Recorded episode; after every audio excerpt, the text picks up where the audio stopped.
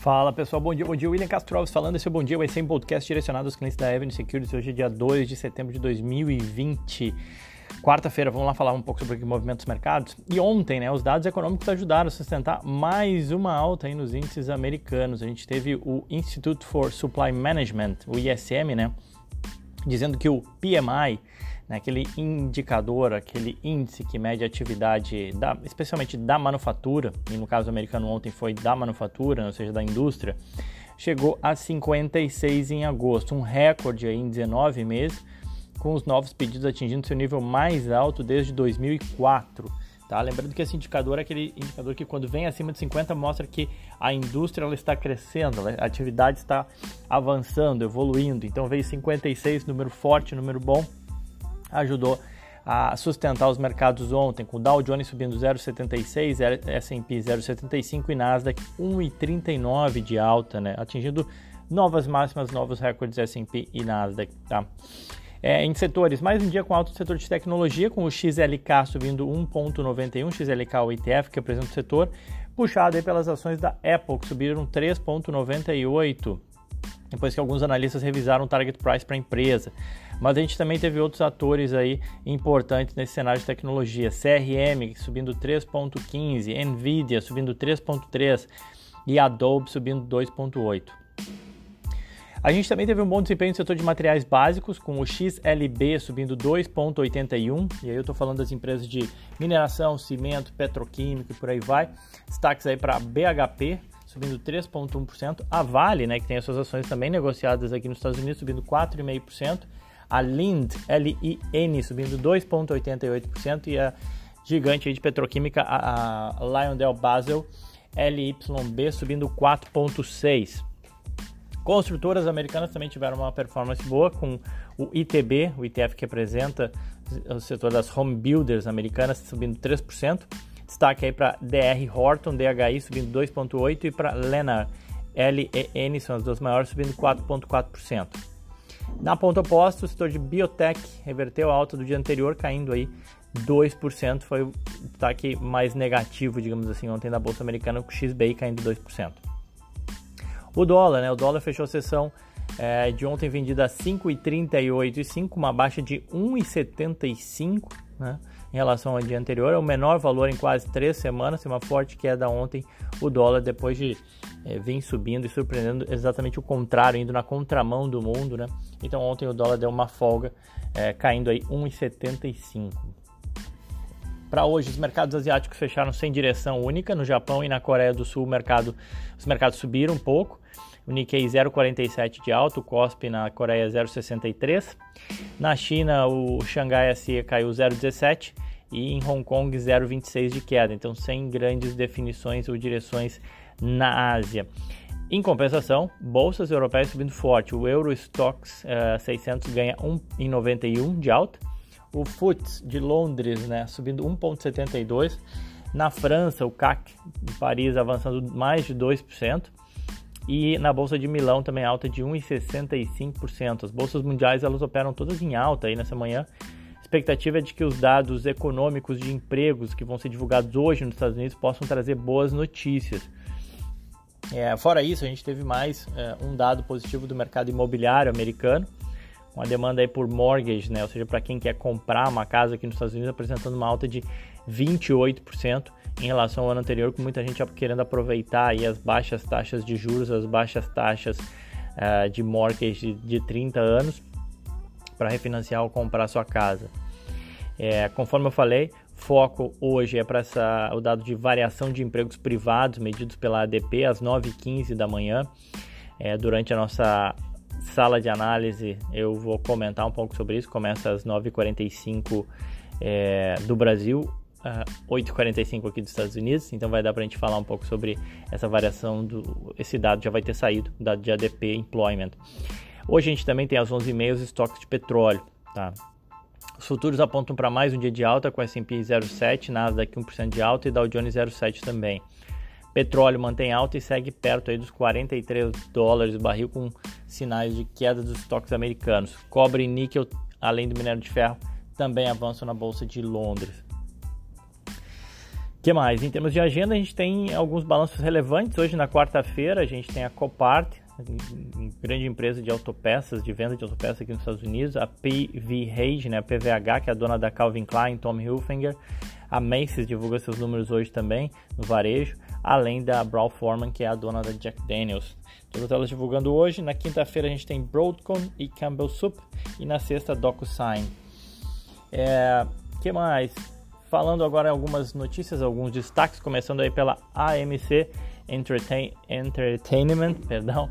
O código da AMC é a AMC, né? As ações da, da rede de cinema, já comentei aqui algum um tempo atrás que eles estavam reabrindo, né? Então ontem as ações uh, da AMC subiram 10% no after, depois que a empresa anunciou aí que vai abrir cerca de 140 cinemas em 4 de setembro. E aí eleva o número de cinemas abertos para cerca de 70% já a capacidade da AMC. É, esses locais aí incluem os primeiros cinemas na Califórnia também, então é bem relevante, que começam a reabrir aí desde que a pandemia começou, né? Ah, no ano, as ações da empresa ainda acumulam queda de 16%, mas conforme eu falei, subindo aí 10% no after, tudo indica que vão ter um dia positivo as ações da AMC Entertainment. O que mais? Falar da Pan National Gaming, o código dela é PENN, tá? A Pan National Game, né, para quem não conhece, ela é uma proprietária de instalações de, de, de jogos e corridas, está é, envolta na indústria das apostas, tá? O primeiro ponto é esse, assim. Então, pensando nas indústrias das, de apostas, ela tem algumas atividades, instalações de jogos e corridas, operações de terminais, né, de, de videogame, o, traduzindo em bom português, a máquina caça-níquel, aquela, né? Eles também são donos de várias. É, oferecem também apostas esportivas ao vivo né, em alguns das suas propriedades nos Estados Unidos. Operam um cassino online também, com o nome da iCassino na Pensilvânia, além de várias outras marcas de jogos online. Enfim, então inserida no mercado de apostas, mas no mundo online. As ações da empresa ela já acumulam uma alta de 126% no ano, né, uma vez que os, com os cassinos fechados, muitos apostaram que a empresa conseguiria abocanhar grande parte aí dessa demanda. Ela que ainda tem dificuldade para encontrar lucro, ela não, nos últimos 12 meses não, não entregou lucro, mas as ações da empresa acumulam alta aí de 126% no ano e ontem tiveram uma alta aí de mais 13% por conta da recomendação de um analista aí que vê um upside de mais de 40% para as ações. Segundo ele, o, o, investimento da Penn National Game na Barstool Sports do David Portnoy foi para ele brilhante. É, para quem não conhece o David Portnoy, é, Portnoy é uma figura carismática da internet americana, ele é uma espécie de celebridade, um blogueiro, enfim, e foi o fundador do bar uh, do Barstool Sports. Ele começou fazendo review de, de pizzas em Nova York, e convidando algumas celebridades, enfim, um cara que ganhou fama, é, tá no Twitter, blog, internet, YouTube e tudo mais. E, e aí conseguiu alavancar também o seu Barstool Sports. E aí para o analista, essa, essa combinação né, de uma das maiores plataformas de jogo de azar online, que é da Penn National Gaming, com uma base de fãs né, e, e uma marca é, de, de, clientes, não, não, diria nem clientes, mas de seguidores, né, que são bem devotos, digamos assim, vai destravar muito valor para a empresa. É, para esse analista, né, o Barstool esse bar esporte ele tem um público grande, um público crescente, cult, do qual metade são millennials e 62% já apostam em esportes. Então é uma aposta também da Penn National Game em abocanhar ou, ou conseguir já atrair o interesse dos millennials ou do público mais jovem. A PEN ela comprou 36% de participação e ela firmou um acordo com uh, o qual esse, o Barstool ele vai promover exclusivamente as ofertas online da PEN é, por 40 anos. Tá? Então é uma espécie de publicidade pré-paga via investimentos, né, comprou participação para um público já relativamente cativo, segundo o analista. Bom, a Penn National Gaming ela vale 8 bilhões de dólares na bolsa americana, e conforme eu falei, as ações já acumulam alta de 126%. E vamos lá para a gente acabar mais uma das séries pequenas e lucrativas. Lá em junho, né, eu fiz uma série chamada Desconhecidas e Lucrativas, no qual abordei 11 empresas que são que muita gente não conhece, né, que não estão no radar dos investidores, mas que ainda assim um, um grande histórico de lucratividade, outras ações é, repercutindo bem isso.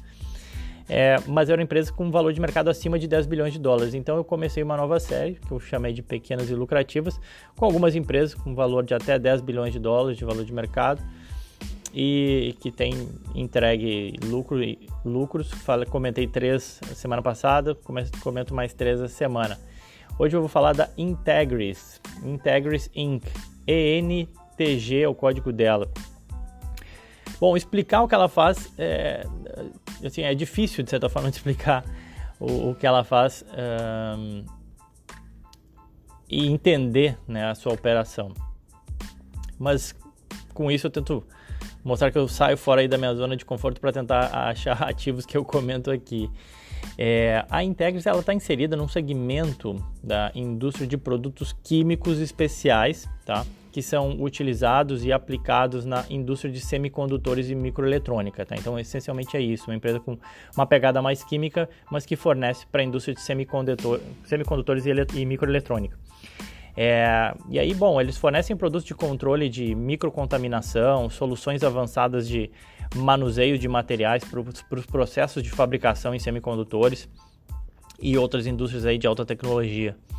São, por exemplo, alguns produtos químicos aí de alto desempenho, de alta pureza, gases, materiais, todos eles usados aí no processo de fabricação de microcomponentes. Eles têm uma, uma gama bem diversificada de clientes, né, sendo eles os, os fabricantes de semicondutores são os principais, mas a gente também tem empresas de manufatura de gás, de produto químico, é, fabricante ele, eletrônico de alta precisão, fabricante de equipamento de monitores de tela plana, por exemplo, fabricante de é, componentes e dispositivos para disco rígido. Se fornecem também para a indústria de energia solar e de ciências biológicas, fabricante de vidro, até na parte aeroespacial e biomédica eles estão inseridos. Então é realmente uma empresa de, que tem uma pegada química, né? ou seja, que atua com produtos químicos, mas voltado para setores de alta tecnologia. Tá? É, eles acreditam fortemente que o próximo driver de crescimento para eles nos próximos anos é a internet das coisas. Então também é uma empresa que se beneficia aí, é, de cada vez mais da automatização ou da mecanização, enfim, da, da tecnologia sendo inserida em, em todas as vertentes da nossa vida. Atuam na América do Norte, mas também no mundo inteiro. Tem especialmente no Sudeste Asiático e na Ásia, né? Taiwan, Coreia do Sul, Japão, China, enfim. A empresa ela foi fundada em 1966 e está sediada em Massachusetts. Perdão. A empresa vale 9 bilhões de dólares na bolsa americana, fica entre as 10 maiores da indústria dela, digamos assim. Em termos de números, receitas é, da empresa vem crescendo consistentemente nos últimos 10 anos, saindo de 400 milhões no fim de 2009 para 1,7 bi nos últimos 12 meses, ou seja, ela triplicou suas receitas nos últimos 10 anos. Nesse mesmo período, o seu EBITDA, né, a sua geração de, operacional de caixa, saiu de, de praticamente zero né, para 460 milhões nos últimos 12 meses. Eu estou falando num período de 12 meses, de 12, perdão, estou falando num período de 10 anos, né, ela saiu de zero de EBITDA para 460 milhões nesses últimos 12 meses. A empresa passou a ser lucrativa, tendo apenas aí três trimestres de prejuízo nos últimos 10 anos, tá? Lucro dos últimos 12 meses foi de 227 milhões de dólares, com uma margem líquida de 14% e um retorno sobre patrimônio líquido da ordem de 20%. No último resultado, a demanda da, de data centers e a compra de laptops novos ajudou aí a compensar a desaceleração e a dificuldade de supply chain por conta da Covid. Uh, que mais? As receitas cresceram 18% aí na comparação anual no último resultado, lucro operacional 44%. A empresa ela tem alguma dívida, são 650 milhões de dívida líquida, o que equivale a 1,3 vezes a sua geração de caixa. Isso quer dizer que é relativamente tranquilo, né? ou seja, em um ano aí e um pouco mais de um trimestre ela zeraria a sua dívida. É, atualmente eles têm alguns clientes como Taiwan Semiconductor, Samsung, a ASML, ST Microelectronics, enfim, são alguns dos seus clientes. E os 10 maiores clientes respondem por pouco mais aí de 40% das receitas. No ano as ações acumulam uma alta aí de 33% e em 12 meses 56%. Ela negocia aí a 40 vezes lucro, mas considerando o crescimento de lucro esperado e o guidance já dado pela empresa, a gente chegaria aí a 25 vezes é, relação preço-lucro, tá? que é abaixo da média aí do setor de tecnologia. E aplicando o múltiplo médio do setor para ela, né, ou seja, se ela negociasse em linha com demais setores de tecnologia, a gente chegaria a 18% de upside. Só uma conta simples, né? É, em termos de recomendação, tem 57% recomendam comprar, 29% hold e 14% mandam vender as ações da empresa. A empresa tem um target de 69 dólares, que representa 3% de upside. Parece pouco, mas é aquilo que eu falei. Isso depende muito da, do seu viés e também das revisões né, que vão sendo feitas ao longo aí, depois de, eh, de alguns meses do seu resultado. Tá bom? Vou comentar mais sobre ela na nossa sala de análise, hoje às 9h45. Desejo a todos um ótimo dia, excelente negócio, aquele abraço.